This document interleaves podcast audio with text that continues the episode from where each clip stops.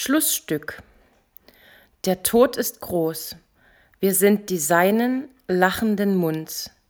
Wenn wir uns mitten im Leben meinen, wagt er zu weinen mitten in uns.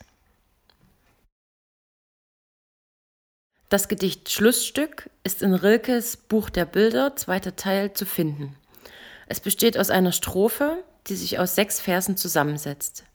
Bereits der Titel kann auf unterschiedliche Weise gedeutet werden. Einerseits verweist er auf die Stellung des Gedichts selbst im Gedichtband. Es findet sich nämlich an letzter Stelle und ist damit das Schlussstück. Andererseits verweist der Titel auf die Thematik des Gedichts, welches sich mit dem Tod, also auch einem Ende, nämlich dem Ende des Lebens und somit dem Lebensschluss befasst. Beim Lesen fällt schnell auf, dass der erste Vers solitär steht, das heißt, dass er abgesehen vom Titel selbst erneut eine Art Thema des Gedichts darstellt.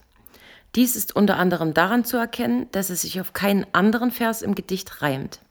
Das Reimschema lautet wie folgt A, B, C, B, B, C.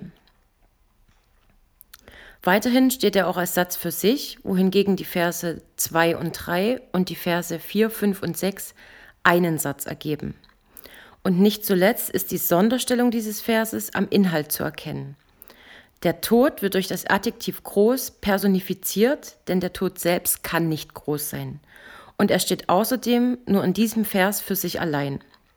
Gemeint ist, dass es in allen folgenden Versen immer eine Verknüpfung zwischen dem Tod und dem lyrischen Ich gibt. Zudem erinnert der Vers an die häufig im Islam verwendete Formel Gott ist groß oder Gott ist am größten. Berücksichtigt man diese religiöse Komponente und vereinfacht sie, kann man sagen, dass der Tod ebenso allgegenwärtig ist wie Gott. Es lässt sich also feststellen, dass der erste Vers sowohl als unumstößliche Tatsache als auch als Abbildung der Realität gedeutet werden kann, und eben diese wird dann auch im weiteren Verlauf des Gedichts beschrieben. Die Verse 2 und 3 beschreiben, wie wir dem Tod gehören und das bereits in den Momenten, wo uns das Leben gefällt und wir Spaß haben. Siehe Vers 4. Möglicherweise kann es auch als Verweis darauf verstanden werden, dass der Mensch sich seiner Sterblichkeit bzw. der Allgegenwart des Todes oft nicht bewusst ist. Außerdem nutzt Rilke an dieser Stelle das für ihn typische Stilmittel des Enjambements oder auch Zeilensprung genannt.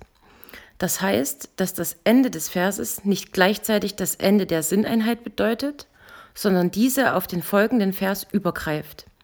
Dadurch kann der Sinnzusammenhang über die Versgrenze fortgeführt werden.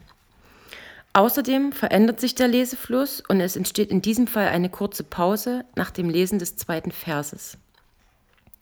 Zu Beginn des vierten Verses bedient sich Rilke des Stilmittels der Alliteration. Dadurch legt er eine gewisse Betonung auf den Satzanfang. Gleichzeitig klingt der Vers aufgrund des Verbs meinen ein wenig merkwürdig. Es erscheint erneut als eine Art Memento Mori, denn auch wenn wir das Gefühl haben, mitten im Leben zu stehen und das auch tun, kann doch jeder Moment der letzte unseres Lebens sein, und zwar unabhängig von unserem Alter und ob wir das gerade möchten oder nicht. Weiterhin ist die Verwendung des Verbs meinen für Rilke nicht ungewöhnlich. Als Beispiel wäre hier das Gedicht Die Liebende zu nennen, in dem das lyrische Ich sagt, ich könnte meinen, alles wäre noch ich ringsum. Es kann hier als eine Art Schwebezustand gedeutet werden, in dem sich das lyrische Ich befindet. Auch im Gedicht Schlussstück kann es als Unsicherheit interpretiert werden, wenn nicht sogar als Vorahnung oder Bewusstsein für den eigenen Untergang. Und schließlich erfüllt sich diese Ahnung dann auch. In Vers 5 nutzt Rilke erneut die Alliteration, durch die er den Tod erneut personifiziert.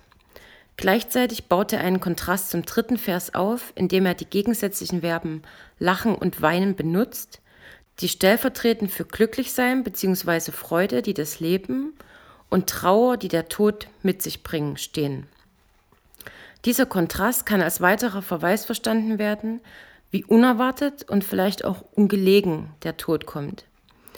Die Formulierung, dass er zu weinen wagt, impliziert eine gewisse Scheu, möglicherweise auch Bedauern. In Verbindung mit dem sechsten und letzten Vers kann man von einem Euphemismus sprechen, denn es heißt ja, er, also der Tod, wagt in uns zu weinen. Und das steht als Metapher für das Sterben, das ja durchaus auch grausam und schmerzhaft sein kann, nicht zuletzt für die Angehörigen. Auch formal weilt der Tod in unserer Mitte, beziehungsweise wird er im Gedicht eingerahmt. Also von den Versen 4, 5 und 6, wo es in Vers 4 lautet, mitten im Leben, in Vers 6 heißt es mitten in uns. Diese rahmen er, also den Tod, der in Vers 5 steht, ein. Weiterhin auffällig ist die Verbindung von seinen, meinen und weinen, Sie verweist ebenfalls auf die Unausweichlichkeit des Todes. Letztlich kann man sagen, dass das Gedicht sicher auch noch umfassender gedeutet werden kann. Ich habe es aber aufgrund seiner Kürze gewählt, da einerseits die Analyse etwas kürzer gehalten werden kann, um es auch dem Zuhörer leichter zu machen, aber fast noch mehr, weil es in seiner Kürze Rilkes, jedenfalls nach meinem Empfinden, unheimliche Ausdruckskraft und sprachliche Schönheit zeigt, die sich in gerade einmal sechs Versen niederschlägt und einen trifft. Ich möchte daher jedem empfehlen, mal wieder ein Gedichtband von Rilke in die Hand zu nehmen oder, falls nötig, sich einen anzuschaffen. Es gibt beispielsweise vom Aufbauverlag eine sehr schöne Ausgabe mit ausgewählten Titeln. Schlussstück ist auch enthalten. Schlussstück. Der Tod ist groß. Wir sind die Seinen lachenden Munds.